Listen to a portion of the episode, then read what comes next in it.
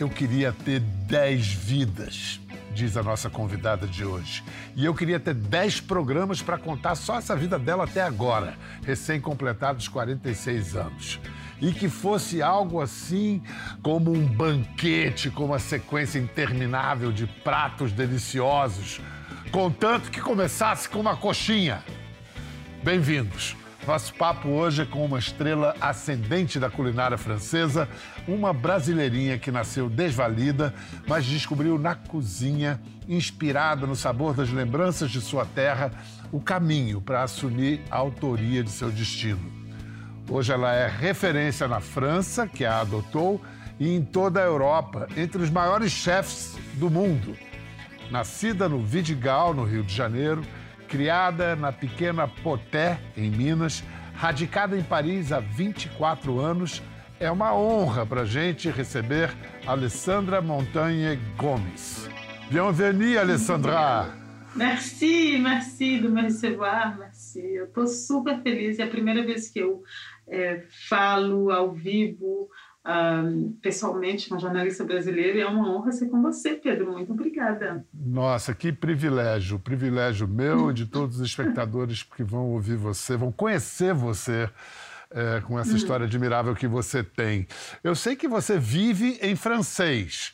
Uh, uh, o português é a sua segunda língua. E o mineirês? Você ainda fala um pouquinho do mineirês? Tá, tá bom esse trem ainda?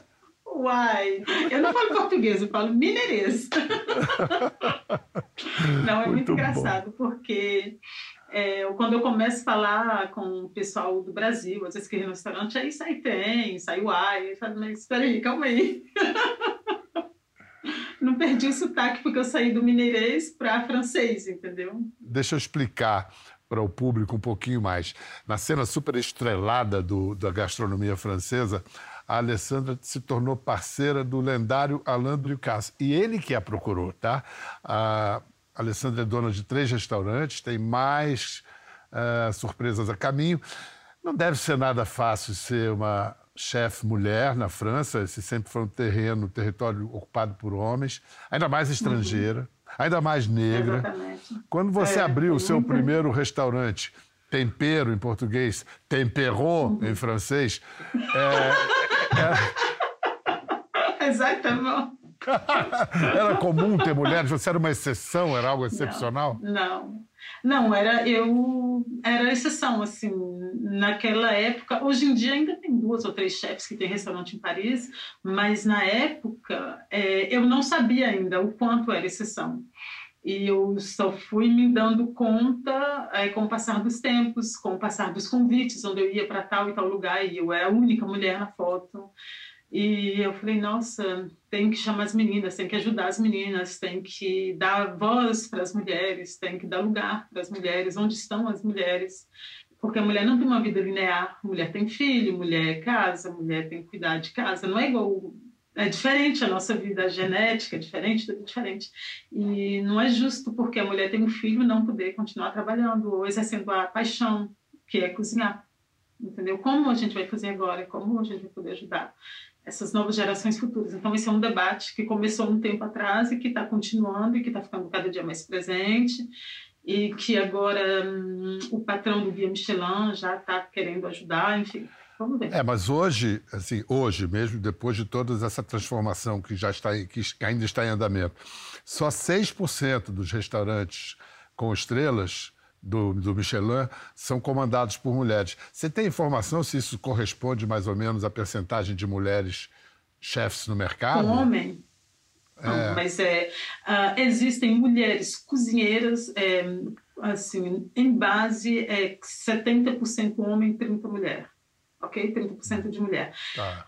Já não é muito. Aí a mulher, para chegar até cargo superior, aí você vai diminuindo o, o número de mulheres. E mulher chefe, então, tipo, é 20 homens para uma mulher quando chega em cargo de chefe. Aí a mulher, quando tem filho, sempre tem que abrir o próprio restaurante para poder conseguir conciliar vida de família e vida de trabalho. Tipo, eu com a minha filha, eu tinha o meu restaurante, eu aluguei um, um quarto colado no restaurante, a criança morava no quarto. Ela, a gente tinha um babyfone na cozinha, ela dormia escutando eu cantar aos pedidos dos clientes. E aí eu tinha, via se ela acordava, eu corria lá, pegava no colo, filha, pelo amor de Deus, a mesa dessa pedindo comida. Isso parece, parece história de atriz, que atriz é assim também, deixa a filha no, no camarim, vai pro palco, volta, e aposta pois que é. tem uma cozinheira a caminho. Que idade tem sua filha? Ela tem 17 anos e está na escola de cozinha. Eu chorei ah, muito Deus. quando ela falou que queria ser cozinheira. Eu falei, ai, não é possível, com tudo que ela viu, ela quer ser cozinheira. Então a gente, eu fiz a coisa certa. Bom.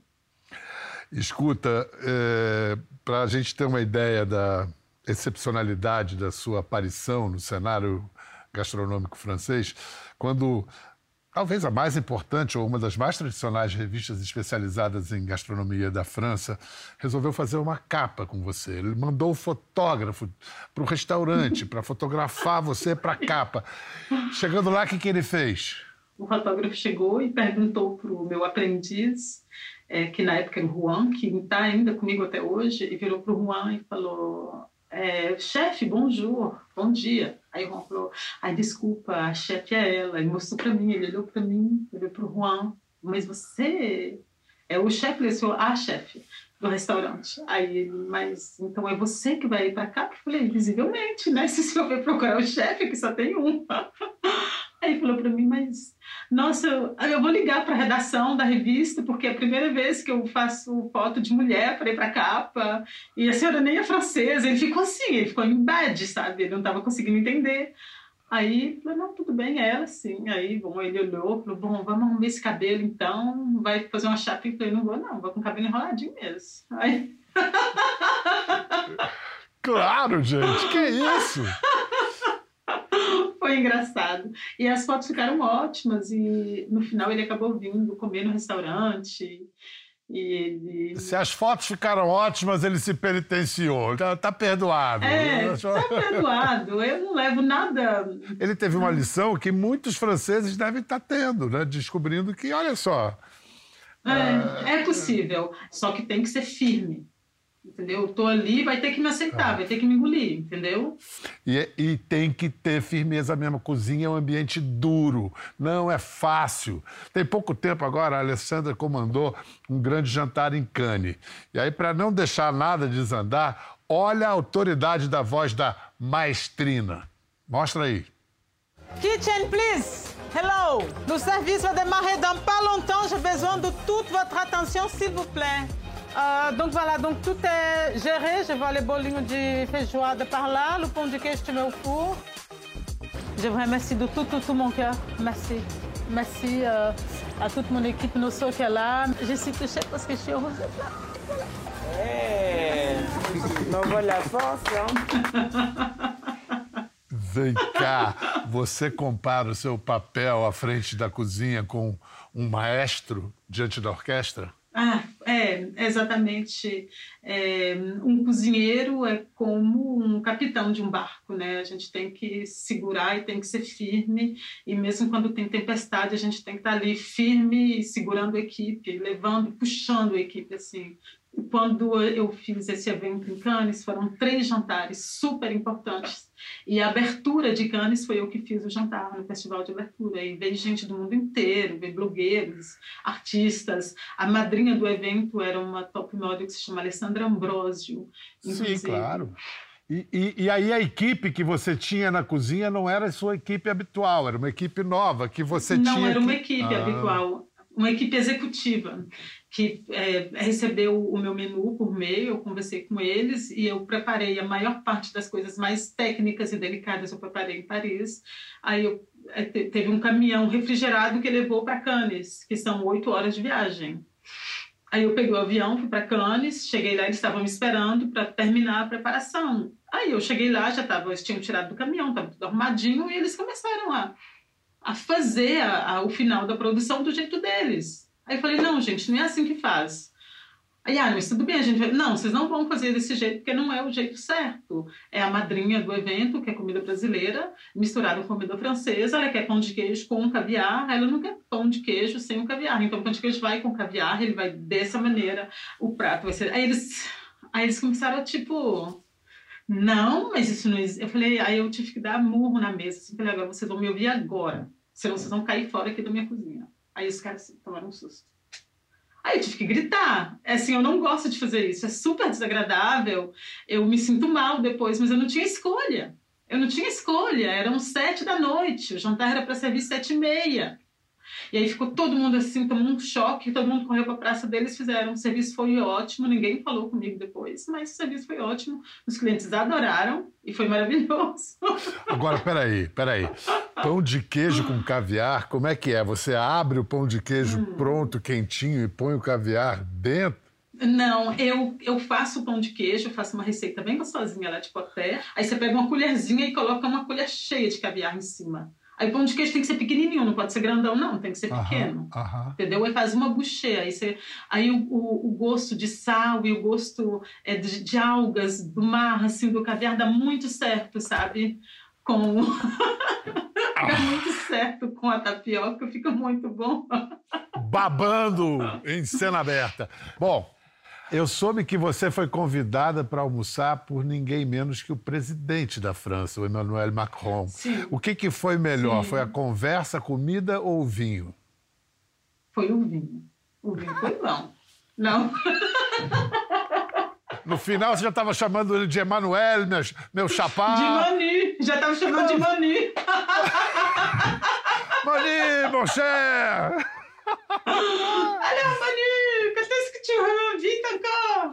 C'est pas vrai. J'étais très. Je me suis bien tenue. Tá certo. Mas ele demonstrou conhecimento do Brasil, ele, ele carinho sim. Sim, sim. Muito, muito carinho. Ele é uma pessoa incrível. E eu fiquei muito surpresa em receber esse convite. É, eu até liguei para perguntar se eles tinham se enganado, porque, tipo, eu, assim, como assim? Não, Madame Montanha, a senhora mesmo que a gente quer. Ah, então tô indo. Que genial. É, foi maravilhoso. Ele foi super atencioso. Eu fui super bem recebida. Então, tenho o maior respeito, o maior carinho pelo nosso presidente. É. Então, e pensar que a história de Alessandra, que ficou lá, ali na maior intimidade com o presidente da França, começou na pequena Porté. Olha que lugar, Minas é fogo. Olha que lugar lindo. Cette ferme où je me trouve, c'est là où j'ai passé une grande partie de ma vie. Alors Potés, c'est une région euh, très agricole, donc il y a beaucoup de maïs, beaucoup d'haricots. C'est une région où il y a beaucoup de vaches, donc beaucoup de lait, beaucoup de fromage. La, la terre, elle est très fertile pour les fruits, les légumes, le maïs, les haricots. Plantei amor no meu coração profundo. Dei amor para todo mundo, ainda, ainda tem amor para dar.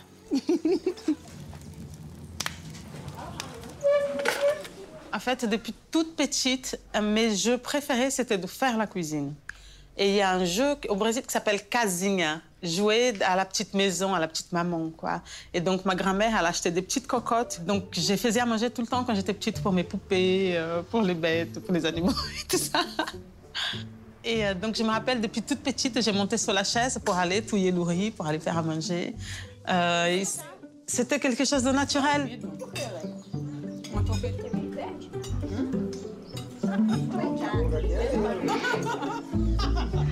Muito, muito, muito obrigada,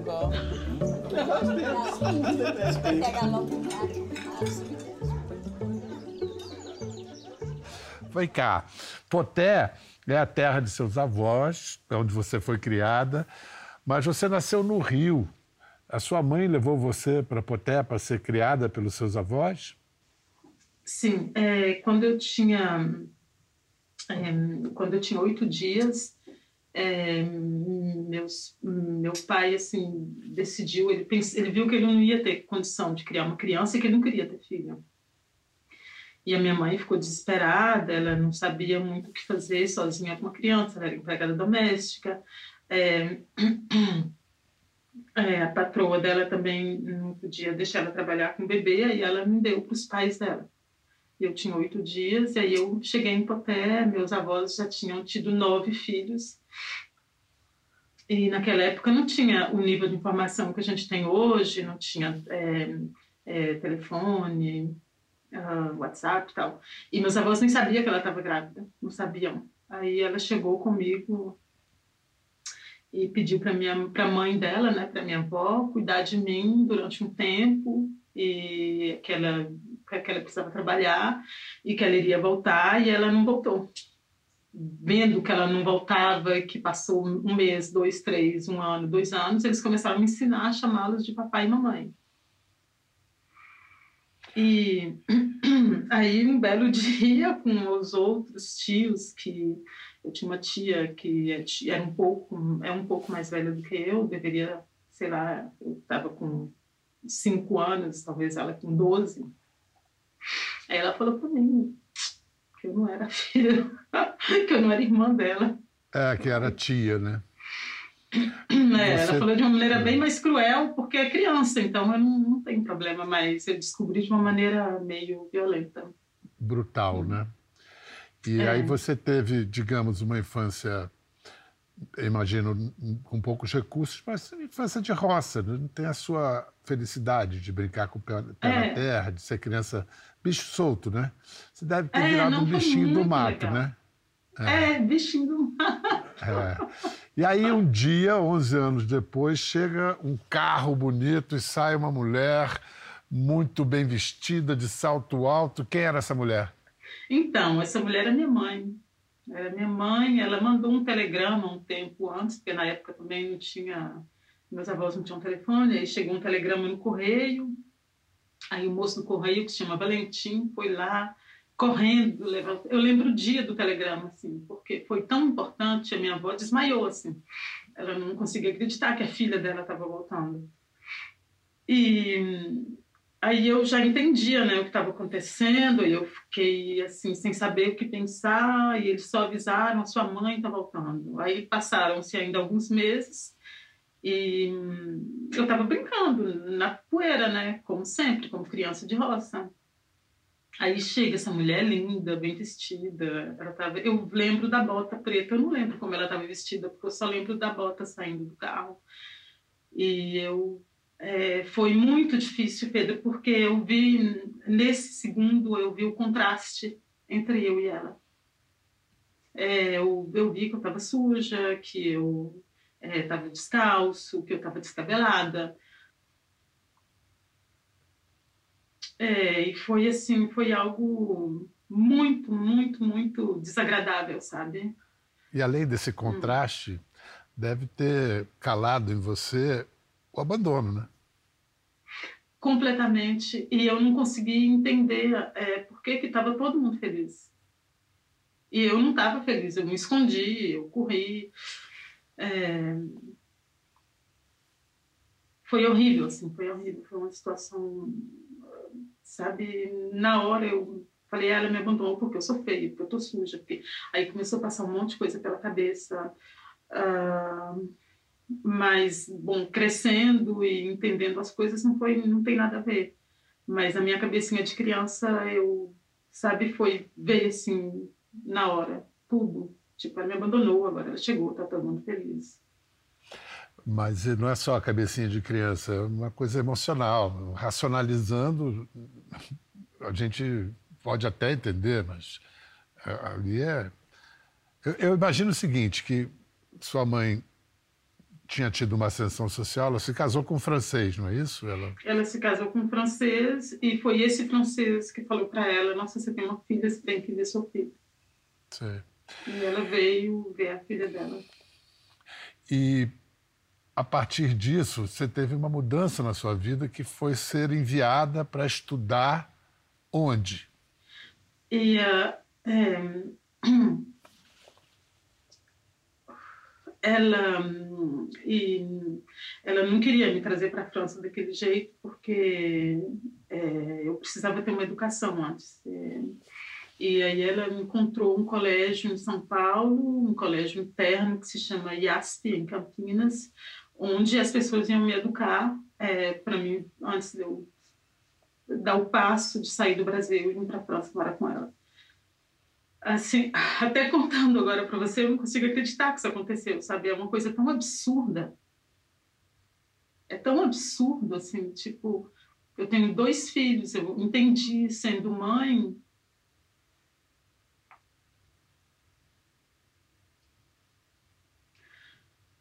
Ok. Ela... Que é muito difícil deixar os filhos, que, que você não, É. não, não consegue entender como sua mãe. Não consigo entender como minha mamãe fez isso.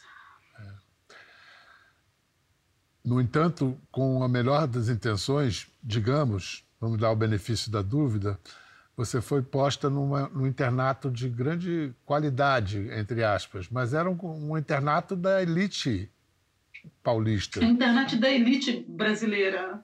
Ei, você era uma menininha vindo da roça. O que, que aconteceu com você lá dentro?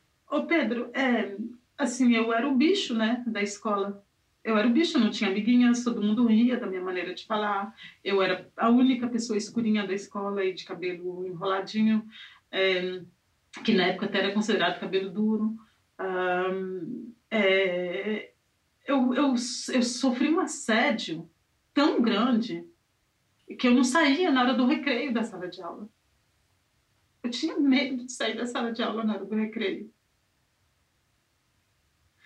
E eu fiquei ali, assim, naquela escola, com aquelas pessoas. Eu não, não são culpa delas, não é culpa delas, sabe? Porque hoje em dia eu entendo que não é culpa delas, que para elas era muito diferente. Era demais, assim, paralelo entre eu e elas. Aquelas crianças tinham tudo, tinham pais, é, iam passar férias na Disney, podiam sair final de semana, tinha pista de helicóptero para vir buscar as crianças final de semana, sabe? Eu não tinha nada, eu ficava ali esperando chegar as férias escolares de julho e agosto para poder ir para Poté, entendeu? E quando você vai a Poté, acontece de você arrumar um namoradinho e engravida. É. Eu tinha 16 anos. Não, mas assim, E aí, tem que casar. Aí eu fui pra Poté. Não, tem que casar, porque não pode ter filha grávida em casa. O meu avô não, não dava conta. Aí eu tinha 16 anos, o pai do André tinha 22. Aí me casaram, aí chamaram os vizinhos tal para assinar hum, no cartório. E hum, aí aconteceu esse casamento. É, o André nasceu, eu tinha acabado de fazer 17 anos e, e como é, bom, o pai do André era um homem violento. Infelizmente, ele não era como os irmãos dele. Os irmãos dele são ótimos, são casados com as meninas até hoje, são pais incríveis. A mãe dele é a pessoa que eu mais amo na Terra, mas ele era um homem violento, muito violento, muito violento. E eu não sabia que aquilo não podia, que aquilo era proibido, que não existia lei ainda, ou eu não tinha ouvido falar de uma lei que dizia que homem não podia maltratar a mulher, bater, violentar. Eu não sabia. Eu tinha 16 anos, Pedro. Quantos anos você viveu nessa situação de ser violentada diariamente? Quatro anos, Pedro. Quatro anos. Uf.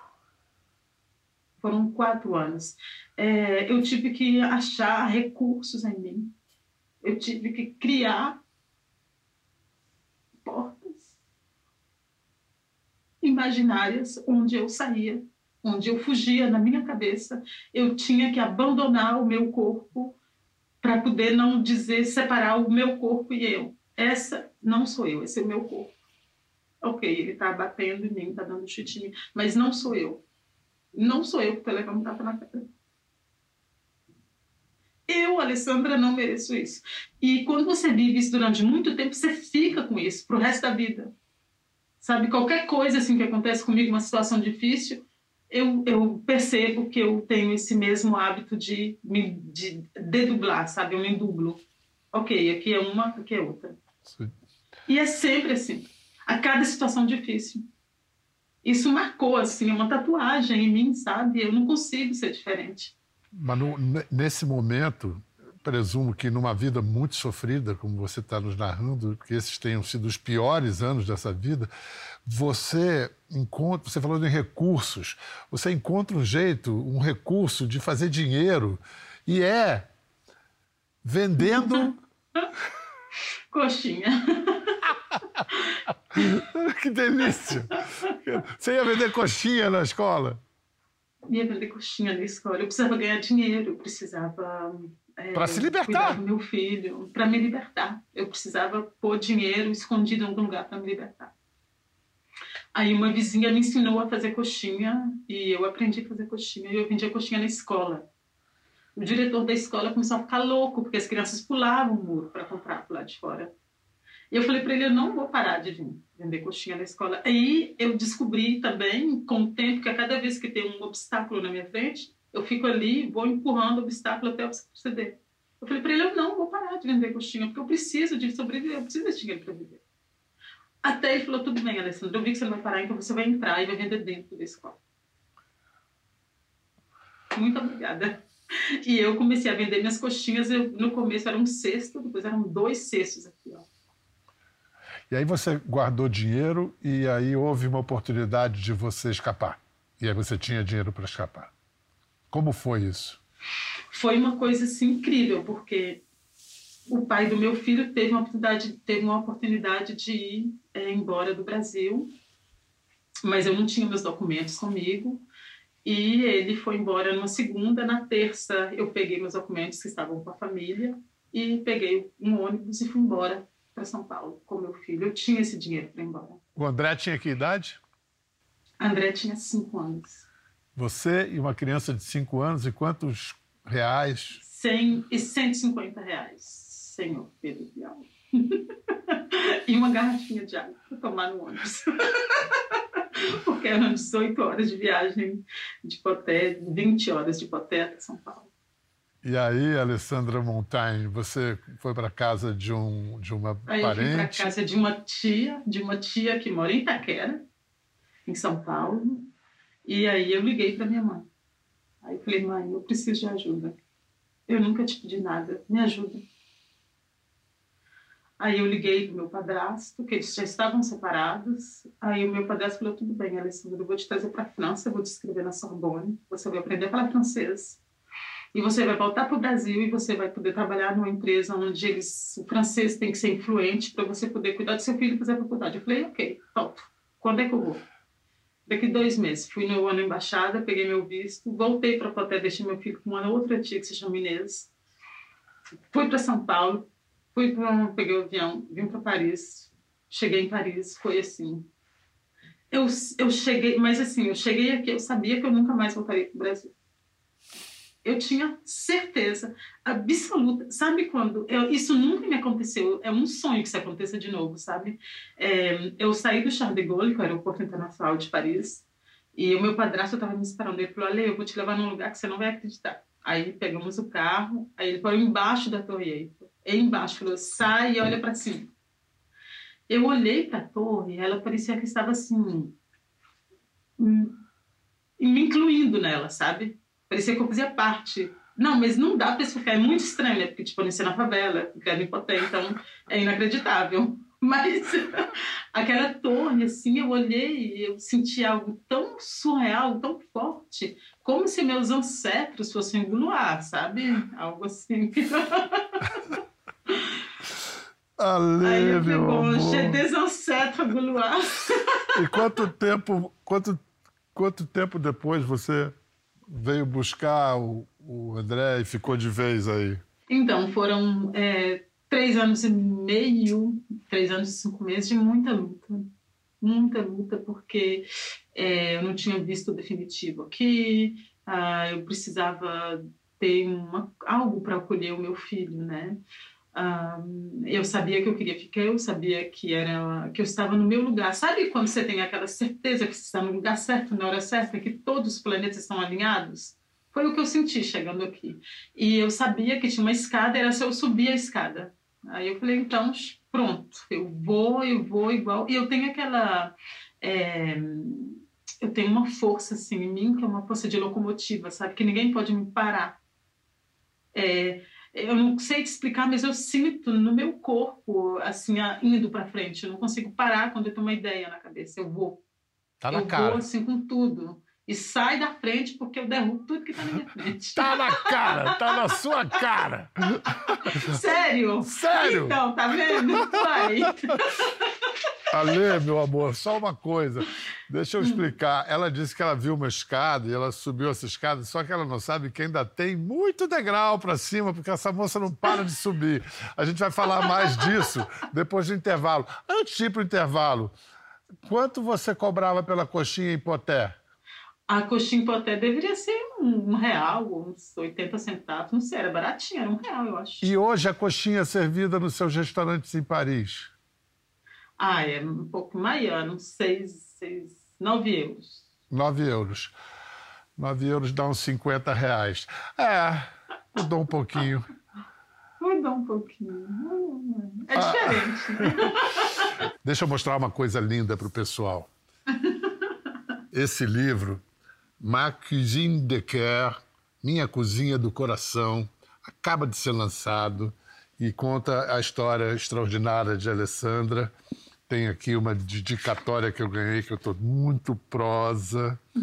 Editoras brasileiras façam fila para a tradução e lançar esse livro o quanto antes. Livro é lindo, rica, ricamente ilustrado, fotos incríveis. Você ficou contente?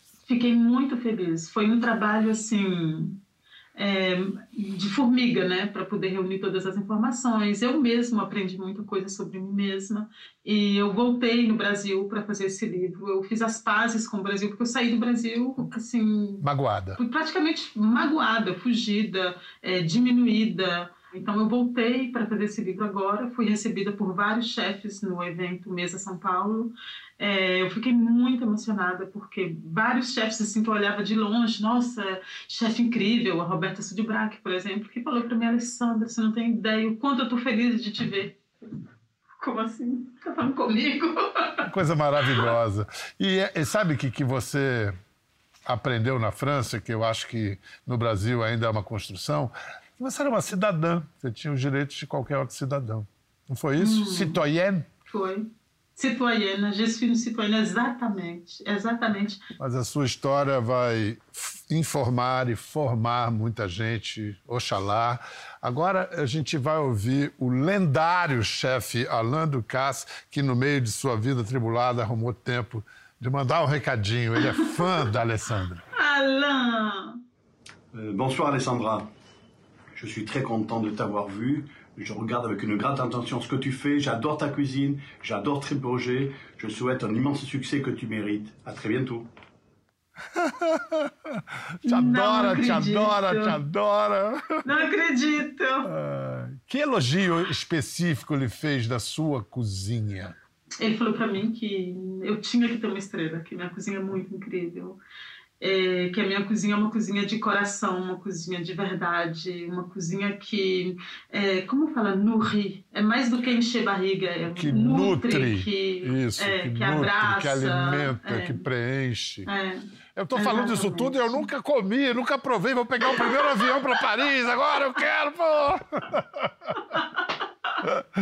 Vai ser muito bem recebido. Que delícia conhecer você. Conte sempre com a gente. Fica bem, eu espero que a gente possa se encontrar em breve. Igualmente. Obrigada, tá? Um grande beijo, um grande beijo. Muito obrigada, muito obrigada, muito obrigada. E para você em casa, eu presumo que agora você está se coçando para ir assaltar a geladeira. Então faça isso, mas com moderação, tá bom? Tchau, gente. Ficou curioso para ver as imagens do programa? Entre no Globoplay. Até a próxima.